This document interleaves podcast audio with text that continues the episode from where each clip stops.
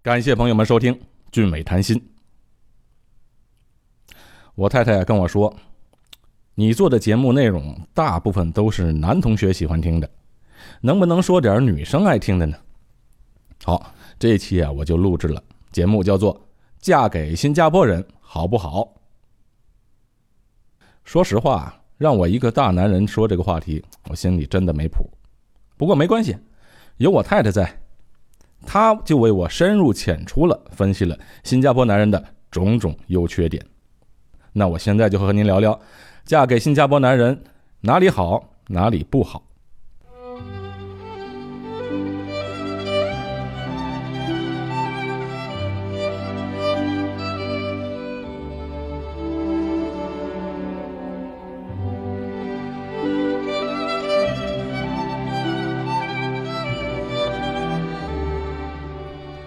首先，第一点啊，新加坡男人的生活还是比较健康的，因为他们特别喜欢锻炼身体。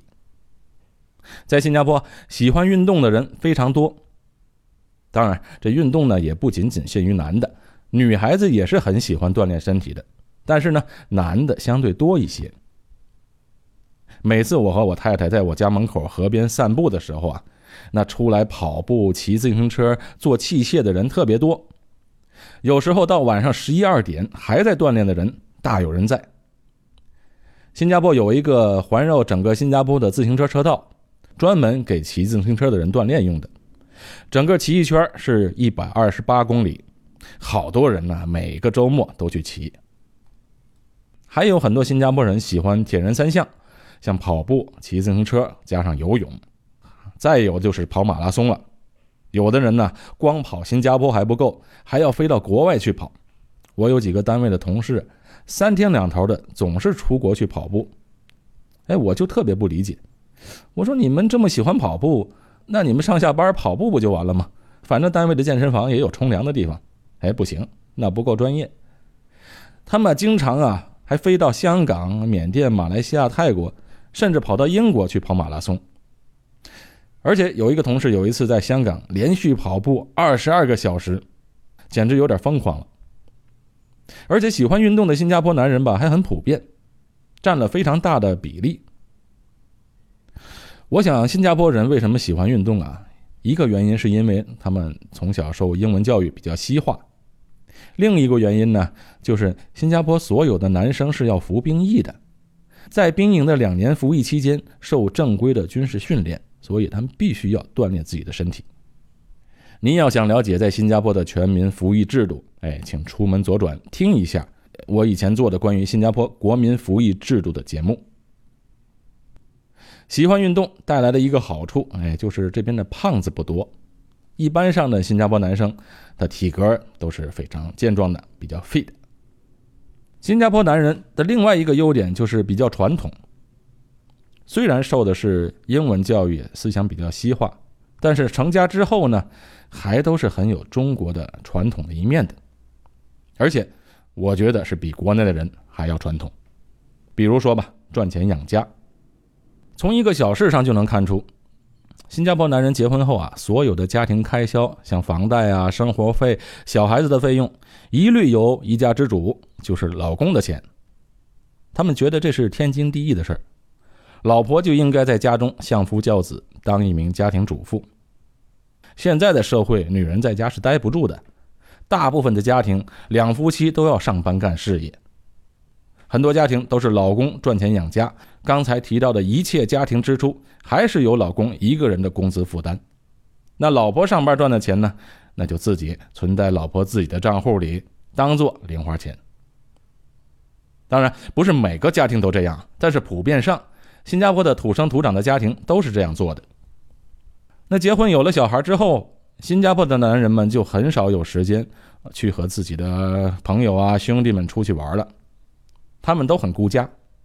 以前的节目曾经提到过新加坡的补习文化，你看一到周末，当爸爸的全都带着孩子去补习啊，学才艺班的、学画画、学钢琴的，忙得不亦乐乎。我太太就是教小提琴的，每次都是那些当爸爸的带着小孩来学琴。可以说，很多人为人父之后就根本没有自己的时间了。工作之余呢，除了跑跑步、做做运动，就是在家里陪老婆孩子。而且还有啊，所有的应酬都是以孩子为中心的家庭应酬。比如说，平时有不错的朋友，偶尔要聚一下，那就要把两个家庭招聚在一起。哎，最好两个家庭都有小孩这样孩子们可以一边玩，大人们也可以聊天交流。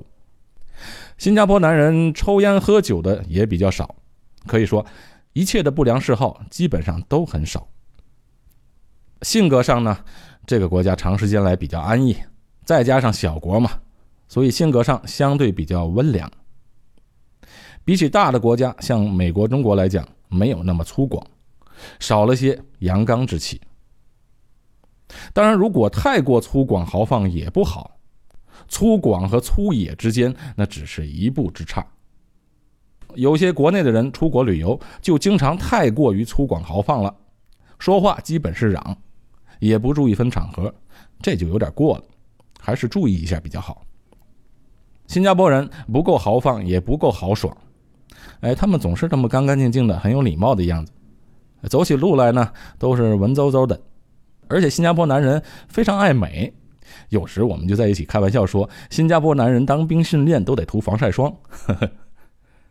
还有一点就是新加坡男人心思啊比较细腻，懂得疼人，知道照顾老婆。这个我不用问别人，那看我的邻居就知道了。我上一次节目不是说过，我住的这一层楼啊有六户人家吗？住在我隔壁的就是一对夫妻，带两个小孩老公是新加坡人，太太是马来西亚华人。这太太不上班，在家带孩子，当全职的家庭主妇。老公上班的地方好远，在新加坡最西边的大市工业区。就在前几期我说的马来西亚碧桂园森林城市的房产，那个售房广告不是说，距离新加坡直线距离两公里吗？海景房一眼望去就是新加坡，其实呢，一眼望去就是新加坡的工业区、炼油厂，没什么风景看。这老公如果每天开车上班的话，路上要花四十分钟；但是如果要坐地铁转公交车呢，需要一个半小时。哎，你如果让你选择，你是选择开车呢，还是坐地铁？这位邻居就跟我说，车呢还是留给老婆用。因为老婆每天要驾车买菜嘛，他宁可每天花三个小时的时间在上下班的途中，而把车留给老婆用。你看这样的好男人不多见吧？我另外一个邻居也是在我这层楼的，他家比较靠近我们这层楼的电梯。我们每次回家停好车坐电梯上来，出了电梯后正对的就是他们家。差不多每次我都能看到这家的男主人坐在沙发上。干什么呢？在那里烫衣服，一件一件的把衣服熨好。他家有三个女儿，一家五口，一个男的带四个女的，衣服是少不了。我估计洗衣服这事儿啊，也是他的。你想，新加坡一年到头都是这个温度，衣服每天都要洗呀，洗完了还要熨。我不知道他每天要花多少时间是洗衣服还是熨衣服，反正每次出了电梯，大部分的时候都看见他在那边干活。这性格温良、孤家，没有不良嗜好，在金钱上呢有大男子气概，但是又没有大男子主义，爱做家务，这些都是为人老公很重要的优点，也是新加坡男人的优点。那接下来我就要说说他们的缺点了。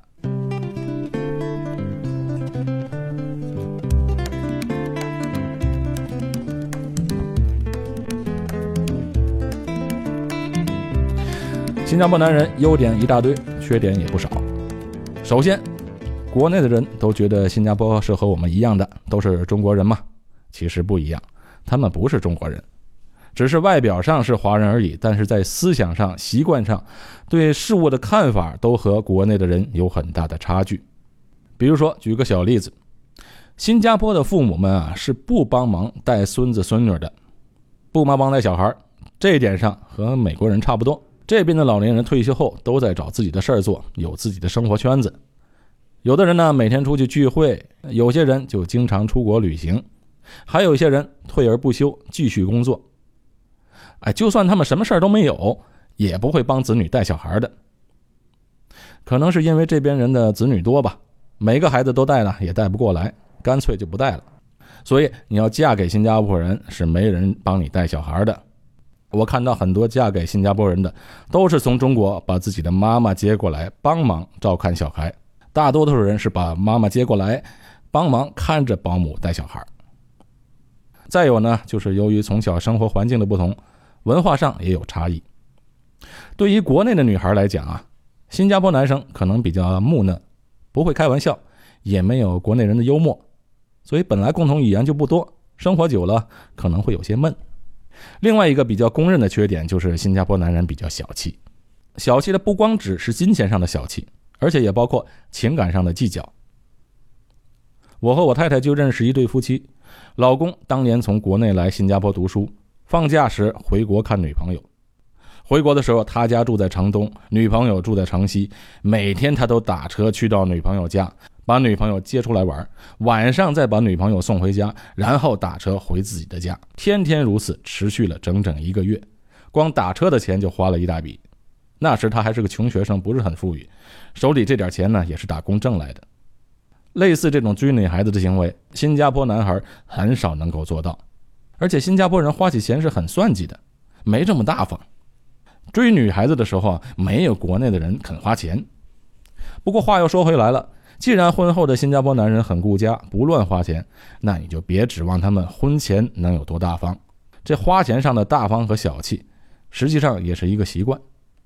这也和新加坡女孩很独立，不愿意让男朋友多花钱，可能是这个原因造成的。小气呢，还体现在了情感方面。通俗一点说，哎，就是小心眼儿。如果是女朋友或者太太和别的男人打个电话，多聊了几句的话，新加坡男人是受不了的。不过说起小心眼儿啊，其实国内的男生也小心眼儿，不过大家呢都还能装一下，掩饰一下，表面上看来还是若无其事的样子，不过心里很难受。但是新加坡男人是不会掩饰自己的，他会直接告诉你他不开心了。再有呢，就是新加坡人是很敏感的，容易受到伤害。有时我在单位里说话办事啊，就很小心，一句话没注意说错了，时间久了我都忘了，可是人家还在耿耿于怀。这女同事反而没事新加坡的女人都是大大咧咧的，说什么也不放在心上。改天我再专门聊聊新加坡女人的性格。我举个例子，我太太有个朋友，她老公是新加坡人，她这个朋友在公司里做文员的，每天她老公都会给她打好多个电话，挺好吧？可是有时工作忙起来呢，没时间接这个电话，老公就不是很高兴了。有一次正忙的时候，老公就打电话来了，那他接电话的时候呢，那就不是很专注嘛，态度也不是很好。这老公呢就生气了，因为这点小事两个人闹别扭，还持续了很长时间。遇到这样的小男人，那你没办法，就得哄着。敏感而且容易受到伤害，我觉得这是在长时间稳定的一个社会带来的一个结果。放在以前的时候，人们疲于生计，哪有这么多事儿？总的来说，新加坡的男人还是挺文明的，整个社会呢也没有这么大的冲突，稳定，没有什么大起大落的事情。在新加坡生存呢，相对来讲也比较容易，不像国内的竞争这么剧烈。就是这样的社会，造成了新加坡人的种种的优点，但是也不可避免了带来了一些性格上的缺点。好，今天我说的这些啊，十分不全面，万分的不认真，朋友们你就当个笑话来听。这期节目就到这里，我是高俊伟，在新加坡录制的，下期见。